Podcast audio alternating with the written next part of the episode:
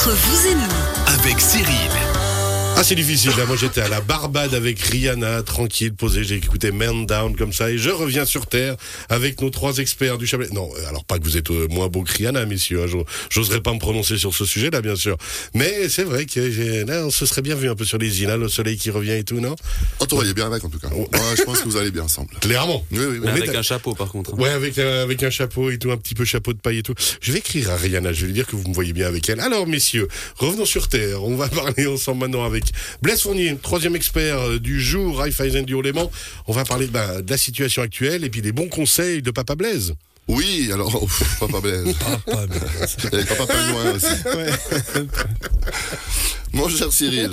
Non, l'objectif du jour, c'est d'essayer de, à la fin de ces, ces 10 minutes, se dire, est-ce que le franc suisse va se renforcer? Oui, non, par rapport à l'euro, par rapport au dollar. Est-ce que les taux d'intérêt en Suisse vont grimper Est-ce que la BNS va agir Et puis, c'était juste Est-ce qu'il faut acheter du rouble faire un petit euh, un petit tableau de pourquoi on se retrouve dans cette situation là aujourd'hui. Puis il n'y a pas que la guerre qui nous occupe aujourd'hui mais euh, on est parti déjà euh, en 2020 euh, Covid.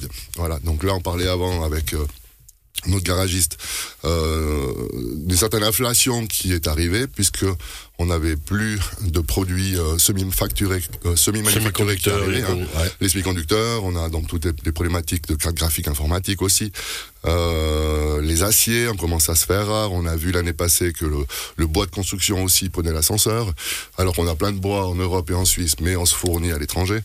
Euh, alors c'était une inflation au départ qu'on disait qui n'était pas forcément systémique, c'était euh, vraiment lié à une pénurie due à un arrêt de la production. Donc, on n'a pas un problème particulier, on a juste pris du retard. Donc maintenant il faut rattraper ce retard. Alors, on avait aussi un retard dû au canal de Suez, si vous vous rappelez ce bateau Ouais, qui, était, sûr, euh, qui était en travers. Voilà, donc il y a ce retard à combler. Et puis en 2021, on a eu aussi des problématiques de météo. Hein, vous rappelez, il y a eu des sécheresses, des, des feux un petit peu partout.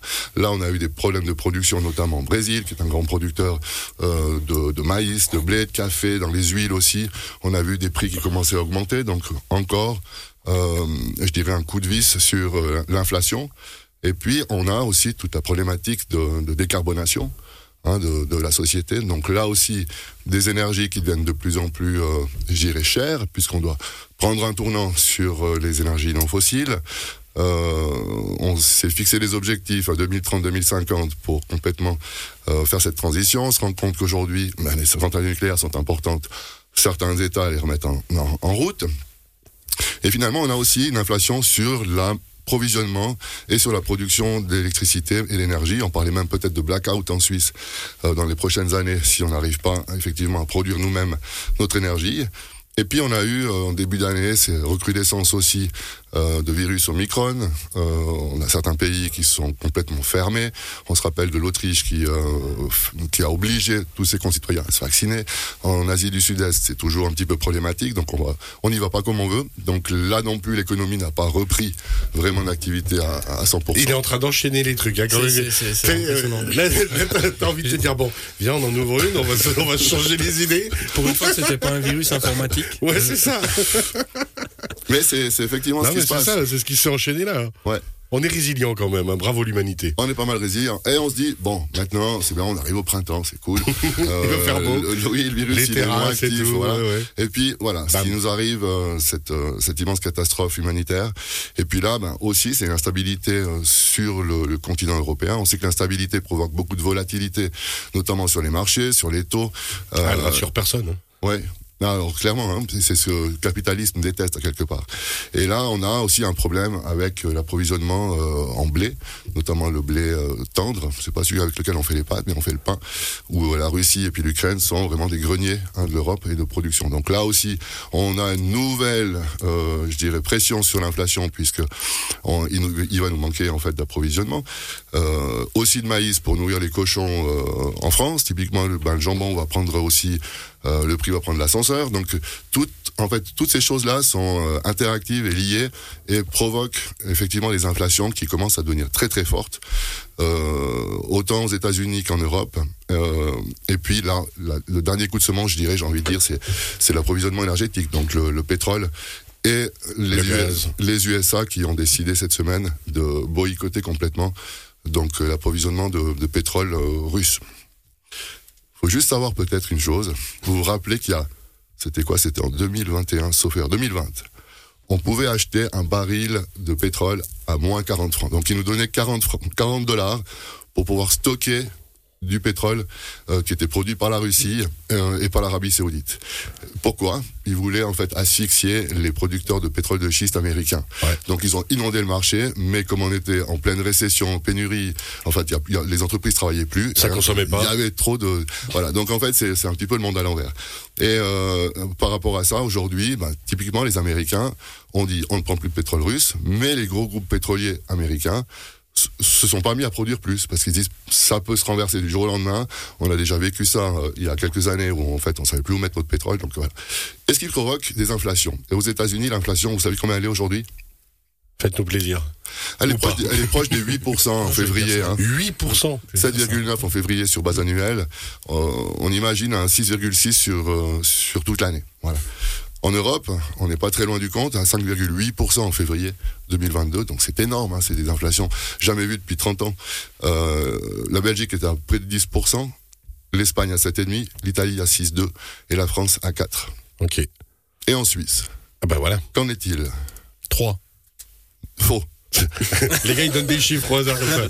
Avec 2,5. Le gros jeu. Deux Alors, et demi. l'inflation en Suisse, c'est- c'est- 2,5, moi je dis. eh ben, t'es pas très loin. On est à 2,2. Euh, Pas mal. Ouais, normal. De nouveau, un, un- un petit miracle helvétique. Ouais, bah parce que valeur refuge, valeur sûre et, et pays sûr. Oui, alors c'est c'est vrai qu'en Suisse, on a toujours eu un franc qui est, qui est fort par rapport aux monnaies, euh, au dollar et puis euh, à l'euro, ce qui, finalement, les hausses, elles sont principalement faites sur les matières premières qui sont négociées en dollars ou en euros. Donc effectivement, il y a une pression qui est moins élevée puisque on a un franc qui est euh, relativement fort et qui s'apprécie encore par rapport à ces monnaies-là.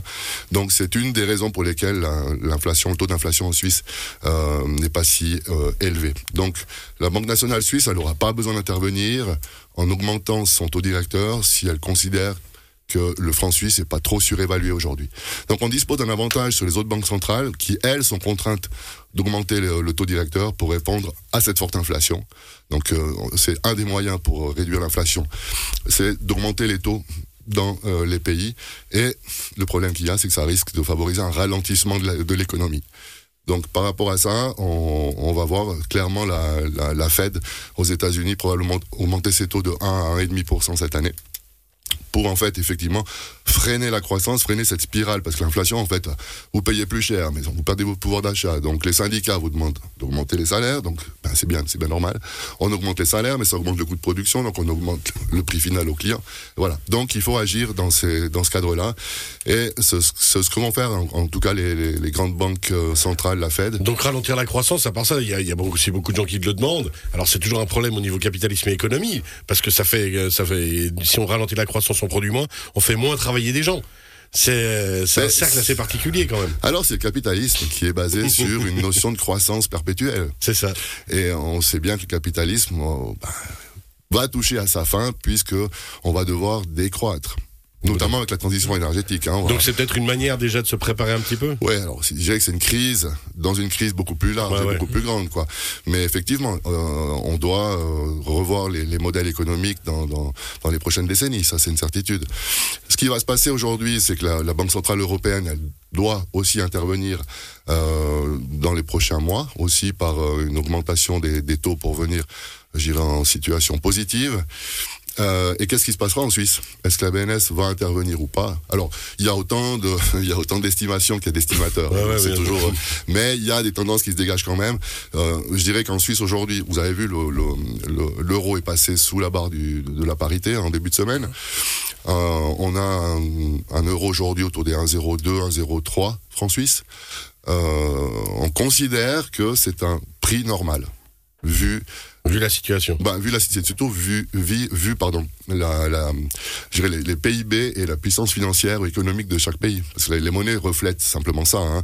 C'est, la puissance financière et économique d'un pays comparé à un autre. Donc la zone euro, il y a beaucoup de choses. Hein. On a vu, on a la Belgique qui a 9% d'inflation et puis la France à 4. Donc là, on a, je dirais, un- un- une moyenne. Mais en Suisse, euh, je Certains voient, en tout cas la BNS ne va pas bouger ses taux directeurs cette année, peut-être en 2023. Euh, les taux du marché des capitaux devrait encore prendre un petit peu l'ascenseur. Donc si on parle des taux hypothécaires, je pense que sur le court terme, il n'y aura pas trop de changements.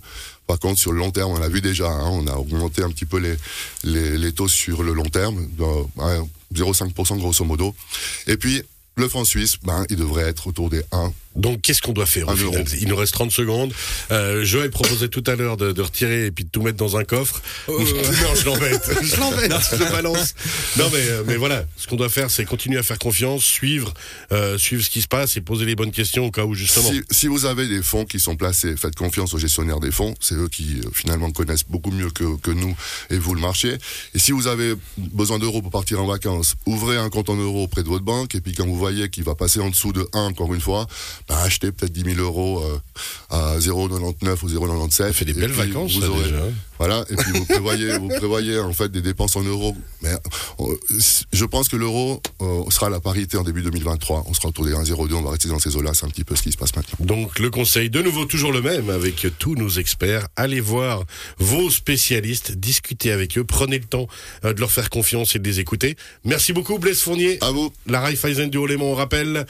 C'est Télédis, Joël Vocat est là aussi avec nous aujourd'hui et Léonard Dupéret du garage Imof à Aigle. Merci beaucoup. On rappelle cette émission en podcast sur radiochablais.ch. Belle fin de semaine. Merci. Bon week-end. Bye bye. Bye bye.